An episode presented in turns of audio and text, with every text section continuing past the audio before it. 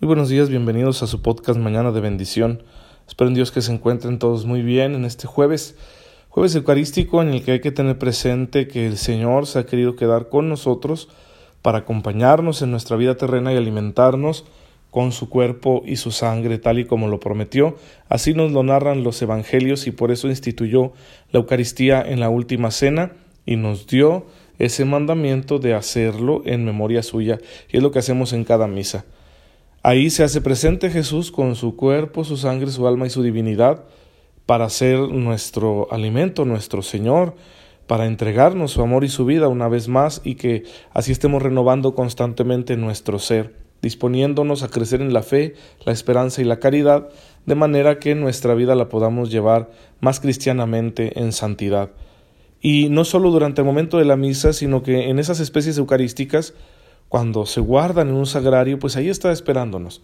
Y podemos ir a adorar, a meditar, a hacer oración. Así que es muy recomendable que lo podamos hacer siempre. Los jueves la iglesia recuerda este misterio y nos lo propone. Qué bueno que podamos visitar a Jesús en el sagrario, ir a misa. Luego no se puede porque nuestros horarios son apretados y no nos dan la oportunidad de hacerlo, pero siempre podremos tenerlo presente en nuestro corazón por medio de lo que se llama una comunión espiritual. Una oración donde le decimos a Jesús, mira, no puedo visitarte en el sagrario, no puedo recibirte hoy en comunión, pero ven a mí, te necesito, tú eres mi alimento, tú eres mi Señor, dame vida, dame fortaleza para que yo pueda hacer la voluntad del Padre. Bien, pues este es el sentido de este día y que bueno, hay que vivirlo así para que esté siempre presente el Señor en nuestra mente y nuestro corazón. Vamos a continuar con nuestra catequesis. Hemos estado hablando de la iglesia y lo que vamos a abordar ahora es lo que se llama las propiedades de la iglesia, las características de la iglesia, los elementos fundamentales de la iglesia, que según el credo son cuatro. Decimos en el credo que la iglesia es una, santa, católica y apostólica no solo el credo hace referencia a estas notas características de la Iglesia, sino muchos documentos antiguos donde se refleja la fe de aquella iglesia que nació de la predicación de nuestro Señor, de su muerte y resurrección, de la elección de los apóstoles y que bueno, se confirmó en Pentecostés e inició inmediatamente la misión, como nos cuenta el Nuevo Testamento, especialmente en el libro de los Hechos de los Apóstoles. A partir de ahí la vida cristiana va creciendo, la iglesia se va engrandeciendo, va expandiéndose porque llega a muchos otros lugares, se establecen nuevas comunidades, se van tomando decisiones, etc. Bien, la iglesia es algo vivo. Y ya en los testimonios escritos que tenemos de esas épocas se habla de estas cuatro características. Son un don de Dios, Dios quiere que la iglesia sea así, por lo tanto le otorga esos dones, pero al mismo tiempo son tareas que debemos nosotros ir llevando a cabo poco a poco. Todos los miembros de la Iglesia debemos ir desarrollando estos dones. Bien, la primera nota, la Iglesia es una. Obviamente porque el origen y el modelo de la Iglesia se encuentra en Dios. Y Dios es uno y trino. Dios es misterio de comunión. Tres personas, un solo ser. Tres personas distintas que comparten la misma sustancia. Volvemos otra vez al lenguaje teológico difícil. Nos cuesta comprender este misterio y qué bueno. Dios dejaría de ser Dios si lo entendiéramos perfectamente. Nuestra mente, aunque es una maravilla, no nos permite abarcar completamente el misterio de Dios. Pero sí podemos entender esa unidad.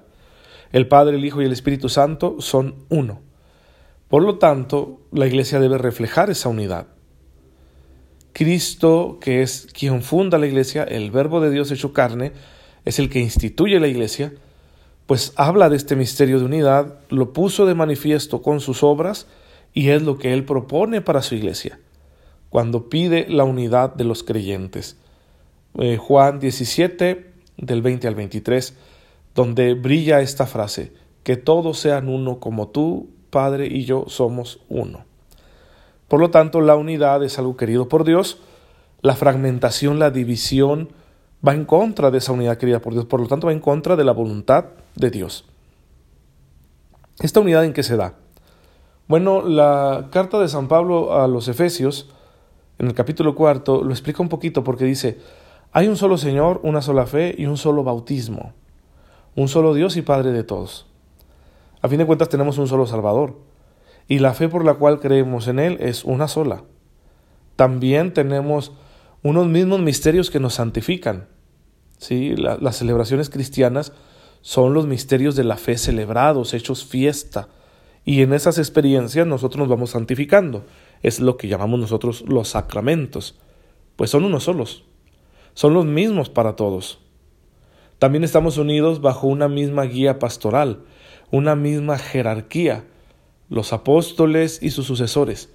Pedro a la cabeza de los apóstoles, el Papa como sucesor de Pedro, a la cabeza de los obispos, tenemos ahí la continuidad en la jerarquía. También ese es una herramienta, la jerarquía apostólica es una herramienta de unidad. Sí, yo soy sacerdote, alguna vez estuve presidiendo una comunidad, otras veces presidía a otro sacerdote, y bueno, ese sacerdote que preside es signo de unión para todos los fieles. Pero ese sacerdote, ese presbítero, estaba en comunión con otros, los cuales están presididos por un obispo. Entonces todas las comunidades presididas por sus respectivos sacerdotes están en comunión unas con otras por medio del obispo en una región determinada. Pero ese obispo no es el único en el mundo.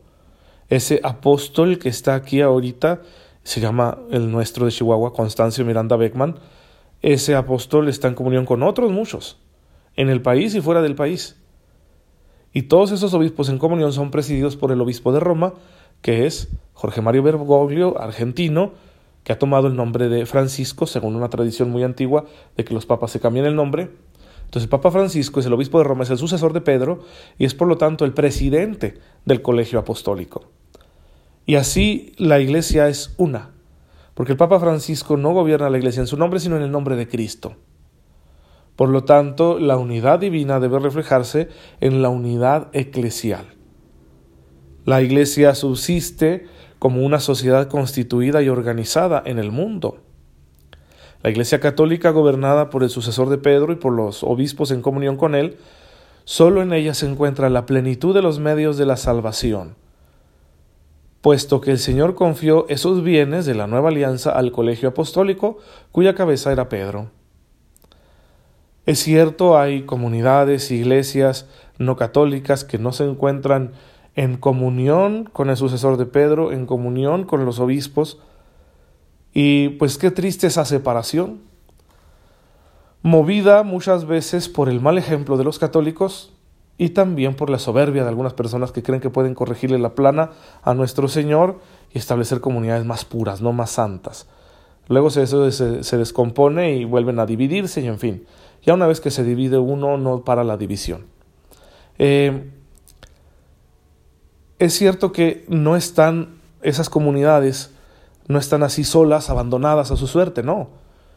En ellos hay medios de salvación. Algunas tienen verdaderos sacramentos, verdadera sucesión apostólica, de lo que vamos a hablar más adelante. Tienen santidad, tienen los dones del Espíritu Santo, sin embargo, siempre incompletos. Siempre como una realidad incompleta. Porque han decidido concentrarse, por lo general las divisiones son así, concentrarse en solo un elemento, solo una dimensión de la fe, negando las otras. Cuando exageras tanto una dimensión de la fe que anulas las otras, tenemos lo que se llama una herejía, una división, que luego ya en el terreno eclesial se convierte en sectarismo porque yo exagero un aspecto de la fe y luego lo engrandezco tanto que anulo lo demás. Les voy a platicar un caso para que lo comprendamos. Eh, claro que esto que estoy diciendo lo encuentran ustedes escrito muy bien en el número 819-819 del Catecismo de la Iglesia Católica. Pero eh, quiero contarles un caso de un escritor eclesiástico del siglo IV, de Tertuliano que fue un hombre muy, muy listo, muy inteligente y que aplicó su inteligencia a la fe, porque de él tenemos unos tratados teológicos muy interesantes. A mí me ha gustado sobre todo el que escribió sobre la Trinidad. Pero este hombre ya veía que como estaba la iglesia expandiéndose y creciendo numéricamente y también en diferentes culturas, no eran lo mismo los cristianos que vivían en una cultura palestina, a los que vivían en una cultura preponderantemente griega, a los que vivían ya en una cultura más latinizada, etc. Entonces él, él veía el problema que esto suscitaba y era que se perdía calidad. Mucha gente ya no estaba en la iglesia o creía en Jesús por convicción, sino ya por tradición familiar, porque no le quedaba de otra, por moda, porque ya en su comunidad, en su ciudad, pues la mayoría creían. Y esa masificación de la fe siempre viene con una pérdida de la calidad, calidad en la vivencia de la misma. Y se empezaba a perder por la pureza. No se vivía la pureza de fe y costumbres que San Pablo propone en sus cartas a las diferentes comunidades. Tertuliano, quizá desesperado por esa situación, empieza a hacerse rigorista, a decir hay que exigirle más a la gente, lo cual en principio no estaba mal. Pero luego exageró tanto esta necesidad de exigirnos cristianamente en el esfuerzo por nuestra propia salvación. Y aquí recordemos otra paradoja cristiana. Aunque la salvación es gracia, Jesús, los escritos del Nuevo Testamento nos piden esforzarnos. Si esfuércense por entrar por la puerta estrecha. Tertuliano veía que ese esfuerzo se estaba perdiendo y empieza a predicar que hay que exigir ese esfuerzo. Sin embargo, no paró ahí y se fue haciendo cada vez más rigorista y entonces vio que había una comunidad por allá en el Asia Menor, en lo que actualmente es Turquía, donde sí que vivían con mucho rigor la fe, guiados por las doctrinas de pues unos exaltados, una gente muy carismática que fueron Montano y sus discípulos.